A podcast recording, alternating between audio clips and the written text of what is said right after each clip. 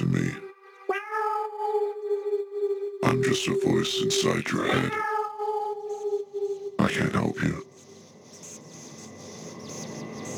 Help yourself.